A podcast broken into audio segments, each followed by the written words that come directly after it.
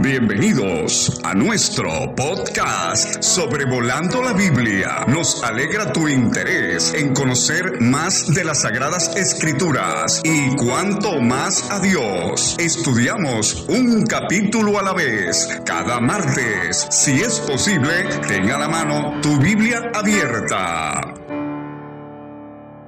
Saludos hermanos y hermanas, sean todos muy bienvenidos otra vez sobrevolando la Biblia después de estas semanas en las que tomamos un descanso y ahora retomamos este propósito de poder seguir considerando cada capítulo de la Biblia. Mi nombre es David Alves Jr.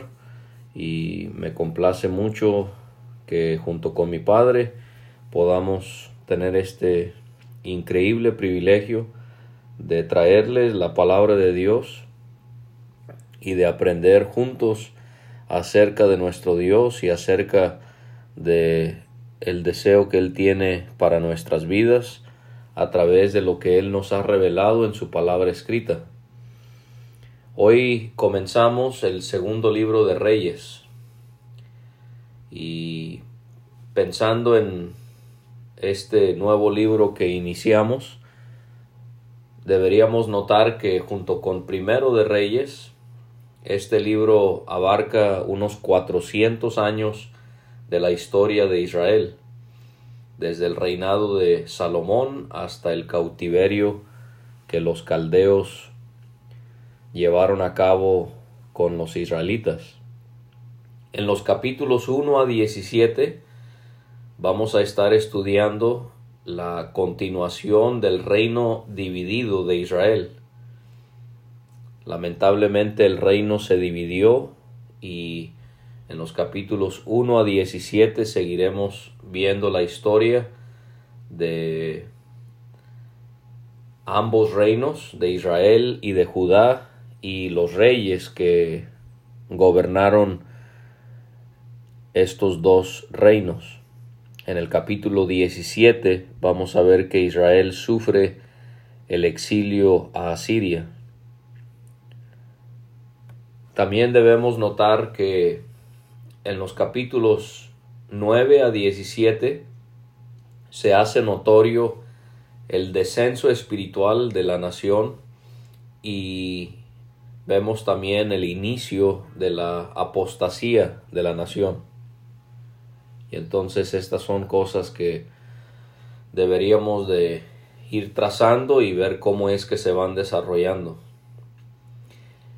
En, el, en los capítulos 1 y 2 el enfoque es sobre el final del ministerio del profeta Elías. Y en los capítulos 4 a 8 el enfoque es sobre el ministerio del profeta Eliseo. Eso en cuanto a los primeros 17 capítulos. Ahora, en cuanto a los capítulos 1 a 8, hablándonos acerca de estos dos profetas, Elías y Eliseo, llama la atención que en ambos libros leemos acerca de reyes justos y reyes perversos. Pero también vemos que hay ciertas secciones donde el enfoque es sobre profetas rectos que fueron llamados por Dios. O sea que pareciera a ver esta idea de que el Espíritu Santo quiere que veamos los contrastes que hay entre los piadosos, que serían los profetas, y los perversos, que serían en su mayoría, no todos, pero que en su mayoría serían los reyes. Entonces hay esta continua lucha eh, entre hombres piadosos y hombres perversos, hombres que quieren seguir a Dios y hombres que quieren seguir la maldad. Y esto nos ayuda a nosotros en ver este continuo antagonismo que, que siempre vamos a sufrir de personas que realmente no son creyentes en Dios, aunque así lo profesen, o de personas que abiertamente rechacen al Señor. Y después, en los capítulos 18 a 25, el enfoque es puesto en el reino de Judá y el exilio de Judá a Babilonia. Y aquí es donde vemos la culminación de la apostasía que había comenzado tiempo atrás, habíamos dicho en los capítulos 9 a 17. Entonces del 9 al 17 inicia este descenso espiritual, inicia eh, la apostasía y en esta segunda parte del libro de Segundo de Reyes es cuando esta, este descenso espiritual y esta apostasía espiritual tendrán su culminación cuando Judá sea exiliada a Babilonia. El libro entonces podemos verlo también de esta manera. Comienza en sus primeros diez capítulos hablándonos de Israel, del reino de Israel del norte. En los capítulos 11 a 17 se describe de manera alterna los reinos de Israel y de Judá también. Y concluye en los capítulos 18 a 25 hablándonos específicamente sobre Judá, ya no sobre Israel, sino enfocándose en el reino del sur de Judá. Es llamativo que Segundo de Reyes comienza con Elías siendo traspuesto al cielo. Siempre nos hemos admirado de esta historia. El libro comienza con Israel siendo traspuesto al cielo sin ver la muerte, pero qué lamentable que este libro tiene que terminar por causa de la rebeldía de los hijos de Israel con Judá siendo exiliada a Babilonia. Comenzamos con un hombre siendo traspuesto al cielo y terminamos con Judá siendo exiliada a Babilonia. El comentarista J. Sidlow Baxter, él resume de una manera muy eh, concisa, lo cual nos ayuda a entender los temas principales de estos libros históricos que estamos estudiando. Él señala que Primero de Samuel es el libro de transición, porque vamos de la teocracia a la monarquía. Es un libro de transición. Segundo de Samuel es el libro del reinado de David. Después, Primero de Reyes, que fue el último libro que estudiamos, es el libro de ruptura, porque el reino se divide en dos. Y Segundo de Reyes es el libro de dispersión. Israel dispersada a, Siria y Judá llevada en cautiverio a Babilonia.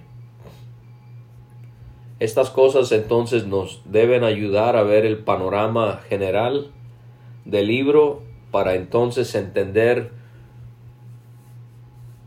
puntos eh, específicos que nos van a ir eh, señalando cada capítulo de, de este libro a través del Espíritu.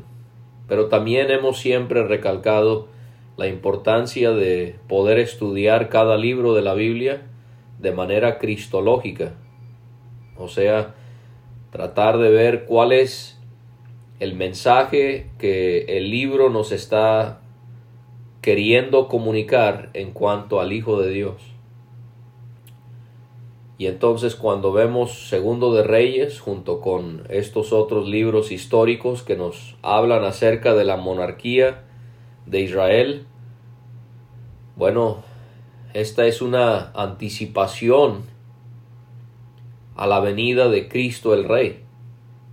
O sea, los reyes débiles y perversos nos hacen desear la venida del Rey poderoso y el Rey recto de una manera perfecta que es Cristo Jesús. Entonces tengamos eso en mente al estudiar Segundo de Reyes. Iniciamos con el capítulo 1 Y se nos dice en el versículo 1 que Moab se rebeló contra Israel después de la muerte de Acab, quien fue también rey de Israel. Primero de Reyes concluye con la muerte de este rey, el rey Acab. Recordemos que Moab se ubicaba al este del río Jordán. La rebelión de Moab es mencionada porque este pueblo había sido controlado por Israel durante los reinados de Omri y de Acab. Omri los había subyugado y les había impuesto que pagaran tributo. Esto lo vimos en el capítulo 16 de Primero de Reyes. Pero al terminar sus reinados y al llegar a ser rey Ocosías, él en su debilidad y en sus malos manejos, esto resultó en que los moabitas se independizaron. Vamos a ver esto con más detalle en el capítulo 3 de Segundo de Reyes. Realmente el dominio de Israel sobre Moab se remonta a los días de David y de su hijo Salomón. En Primero de Reyes capítulo 8 podemos recordar que ya estudiábamos eso. Ocosías cayó por la ventana.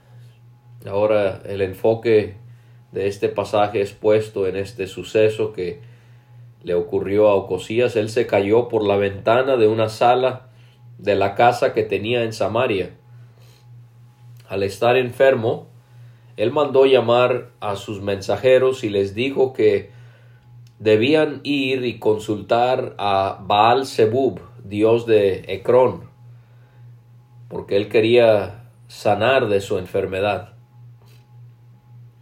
Leemos acerca de Ocosías también en el último capítulo de Primero de Reyes. Recordemos que él reinó en lugar de Acab. Ocosías fue rey sobre Israel no debemos confundirlo con el rey con el mismo nombre quien reinó sobre Judá, de quien aprenderemos en los capítulos 8 y 9. Obviamente Ocosías era adorador de el dios Baal-Zebub. Era un hombre idólatra. Es irónico porque el nombre de Ocosías significa el Señor sostiene pero él no buscó a Dios, sino que él quiso que un Dios falso lo sostuviese.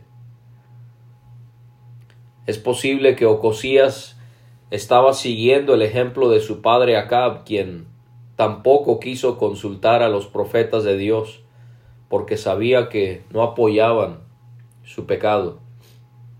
Posiblemente Ocosías le ocurrió este accidente porque Dios le estaba castigando por su idolatría. Y al pensar en el Dios a quien él buscó en su necesidad, Balzebub significa Dios de la vida. Parece ser que los judíos lo trataron de denigrar y para ellos significaba Dios de la mosca.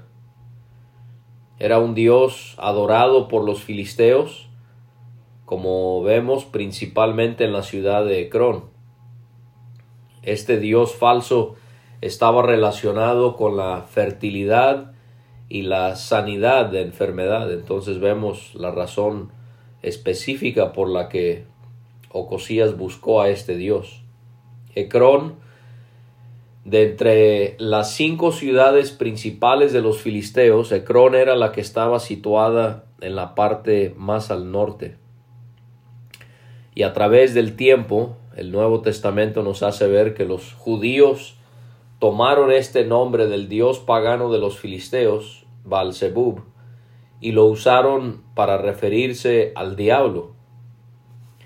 Ya hemos leído seguramente los pasajes en Mateo, Marcos y Lucas que nos hacen ver cómo los escribas y fariseos cruelmente acusaron a Jesucristo de hacer milagros porque Belzebub moraba en él, o sea, Satanás moraba en él. Y el ángel del Señor, cuando Cosías envió a sus mensajeros a, a que consultase con los filisteos y con esta deidad de los filisteos si habría de sanar, el ángel del Señor habló al profeta Elías. Aquí encontramos otra vez a Elías y le pidió que se levantara y que subiera a reunirse con los mensajeros de Ocosías y que les preguntaran si no había Dios en Israel para que tuviesen que ir con Baalzebub. Esa es una pregunta que vamos a ver que se repite en este capítulo. ¿No hay Dios en Israel? ¿Que vais a consultar a Baalzebub, Dios de Ecrón?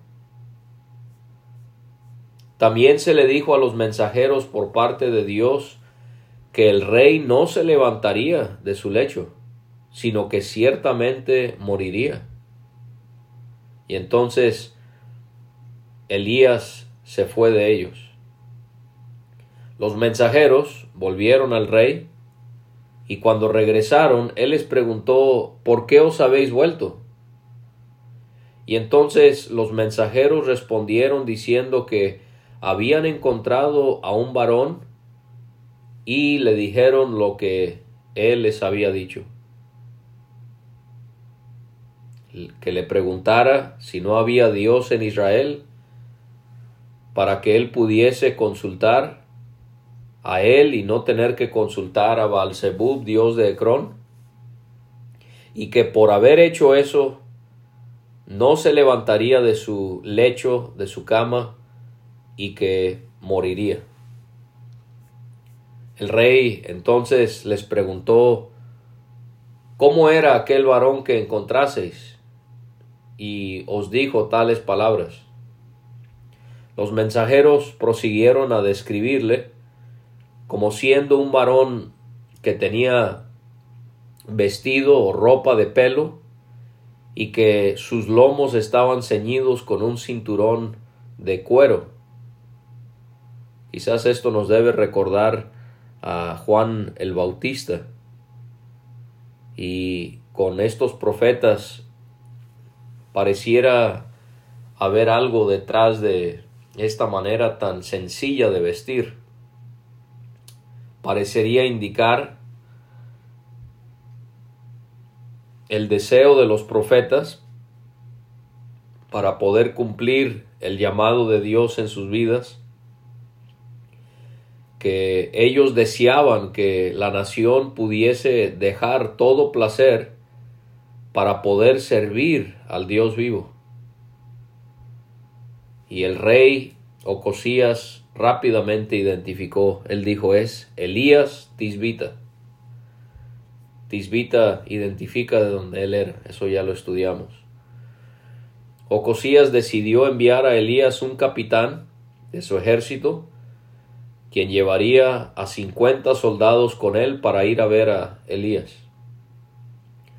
El capitán subió a donde estaba Elías, quien estaba sentado sobre la cumbre del monte, y el capitán le dio la orden, varón de Dios, el rey ha dicho que desciendas. Varón de Dios es una manera común de distinguir a los profetas por el hecho de que ellos comunicaban la palabra de Dios y también eran hombres que procuraban eh, comunicar la palabra de Dios. Al estar Elías sobre la cima del monte, Ocosías y sus hombres debieron haber recordado que Elías había estado sobre la cima de otro monte, el monte Carmelo, con los profetas de Baal, ¿recuerdan? Eso lo vimos en el capítulo 18 del primer libro de Reyes. Ellos debieron haber asociado este hombre de Dios sobre un monte con esta cercanía con Dios para poder haber hecho el milagro de el fuego que descendió sobre el altar y ahora otra vez está sobre la cima de un monte. Posiblemente lo más seguro es que el rey quería arrestarle y encarcelarle. Este es un tema recurrente en los libros de los reyes. Profetas sufriendo de una o de otra manera por causa de reyes que detestaban sus vidas, sus mensajes y el Dios a quien ellos servían. Esto nos debe servir de ejemplo a nosotros que, como dijo Pablo a Timoteo, si, si vivimos piadosamente tenemos que esperar que venga la persecución. Es algo inevitable. Elías le respondió al capitán que había llegado con sus soldados, si soy, si yo soy varón de Dios, descienda fuego del cielo y consúmate con tus cincuenta. Y eso fue exactamente lo que ocurrió. Descendió fuego del cielo que lo consumió a él y a sus cincuenta. Esto nos hace pensar entonces en el tema del fuego en la palabra de Dios y lo que simboliza. El fuego, cuando vemos este tema a lo largo de la Biblia, sin ninguna duda, representa el castigo que Él ejerce sobre los moradores de la tierra que son inicuos, que son perversos. Por eso Juan y Jacobo cuando estuvieron siguiendo al Señor Jesucristo, ellos desearon que Él mandara caer fuego del cielo sobre una aldea por no haberle recibido adecuadamente. Lucas 9. Vemos en Apocalipsis 11 que fuego descenderá del cielo sobre los enemigos del Señor. Y podemos ver en pasajes como Génesis 19, Mateo 24, 22, segunda de Tesalonicenses 1, 7 y 8, Apocalipsis 8, 5, que el fuego entonces simboliza el castigo de Dios sobre personas que están viviendo de manera contraria a su santidad. El rey volvió a enviar un segundo capitán con otros 50 soldados para que se le volviera a mandar a Elías que bajara del monte y que debía hacerlo pronto. Varón de Dios, el rey ha dicho así, desciende pronto. Al rey Ocosías claramente no le importó la tragedia que había ocurrido. Envió a otro capitán con otros soldados. Él no estaba haciendo ningún caso al Dios que es fuego consumidor, al Dios que debe ser tan temido ellos debieron haber recapacitado y debieron haber aprendido de lo que había ocurrido. Pero no. Y Elías repitió al segundo capitán lo que se le había dicho al primero. El segundo capitán y todos sus soldados también fueron consumidos por fuego que cayó del cielo. Ahora Ocosías envía un tercer capitán, que también debía ir al profeta, con cincuenta soldados. Pero Ocosías, en su enfermedad, en su necesidad, en su dureza de corazón, tampoco le hizo caso a lo que Dios quería hacerle ver a través de estas tragedias que ya se habían llevado a cabo, que habían que le habían costado la vida a sus hombres. Pero este tercer capitán llama la atención porque él se puso de rodillas cuando llegó ante Elías y le rogó que viera su vida y la vida de sus soldados con valor. La actitud de este capitán muestra lo que Dios quería hacer. Él deseaba humillar al rey y a todo su reino. Dios quería que Ocosías entendiera que era él quien controla todas las cosas no un rey terrenal, sino el soberano del universo, y él merece que cada hombre y mujer se postren delante de él y reconozcan su grandeza, su poder y su sabiduría. El capitán habló sobre los primeros dos capitanes que habían sido consumidos por el fuego que había descendido del cielo y le volvió a insistir que estimara su vida delante de sus ojos. El ángel del Señor le dijo a Elías que descendiera con él, que no tuviese miedo, y entonces Elías se levantó y descendió con este capitán al rey. Vemos la, la obediencia de Elías y también el deseo de siempre tomar una decisión en base a lo que el Señor le indicaba. Esto también es algo que debemos aprender de este varón de Dios. Elías le dijo al rey, se presentó delante de él y, y le dijo lo que ya le había dicho a sus mensajeros. Le preguntó que por causa de que él había enviado mensajeros a consultar a Balzebub, dios de Cron, ¿no hay Dios en Israel para consultar en su palabra?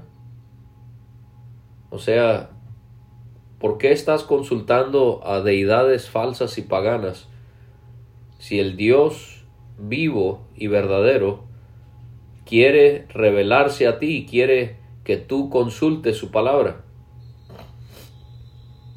Pero quiero preguntarnos en cuanto a este acto de Elías. ¿Mostrarías tú esta misma valentía? Elías no tuvo ningún problema en darle el mensaje al primer capitán, al segundo capitán y al que viniese, pero también delante del rey. Su vida estaba en riesgo, su libertad estaba en riesgo, y aún así Elías fue fiel a lo que Dios quería que él le comunicase al rey. Esto fue porque Elías temía más a Dios de lo que pudiese tenerle miedo a Ocosías. Y el problema de muchos hermanos es que tienen más miedo de los hombres de, los que le, de lo que le temen a Dios. Veamos lo grandioso, lo glorioso, lo deseable, lo infinito que es nuestro Dios, y realmente temámosle, y esto lo manifestaremos al no permitir que hombres ejerzan presión sobre nosotros y nos hagan cosas que no debemos. ¿Por qué? Porque estamos con el deseo de solamente temer a este gran Dios a quien adoramos. Y Ocosías murió conforme a lo que Dios había dicho a través de su profeta, el profeta Elías. Y la escritura nos dice que en su lugar reinó un hombre llamado Joram, y se nos dice que su reinado comenzó durante el segundo año del reinado de Joram, hijo de Josafat, el rey de Judá. Joram era hermano de Ocosías. ¿Por qué no reinó un hijo de Ocosías y reinó su hermano? Porque Ocosías no había tenido hijos, Dios no lo había bendecido de esa manera. Y pensamos en cómo la vida de este hombre terminó de una manera tan lamentable. Enfermo, sin la presencia de Dios y sin una descendencia que tomase su lugar para continuar con el reinado. Y el capítulo termina diciéndonos, asegurándonos que hay otros aspectos de la vida de Ocosías que son mencionados en el libro de las crónicas de los reyes de Israel. Ha sido un gusto poder traerles este primer episodio del 2024 de, de, segunda, de segundo de Reyes, el primer capítulo, y Dios nos ayude a poder estudiar este libro juntos, bajo la guía del Espíritu Santo, con nuestras Biblias a la mano. Y quiero también aprovechar para desearles a todos que el rostro del Señor esté sobre cada uno de ustedes en este nuevo año y que en este año podamos glorificar, servir y amar a Dios de la mejor manera posible, que nos entreguemos a Él y que Dios sea con cada uno de nosotros con cualquier situación que venga a nuestras vidas en este año que está por delante, pero también deseando que este año sea el año en que nuestro Señor regrese por nosotros. Muchos saludos a todos les esperamos el próximo martes con el segundo capítulo de este segundo libro de Reyes. Muchos saludos y un fuerte abrazo a todos. Muchas gracias por escuchar. Te aconsejamos descargar en tu teléfono cualquier aplicación podcast y buscar Sobrevolando la Biblia con el logo de un globo aerostático. O si deseas recibir estos audios directamente a tu WhatsApp o Telegram, envíanos un mensaje al más 52 322 349 2258. Hasta la próxima.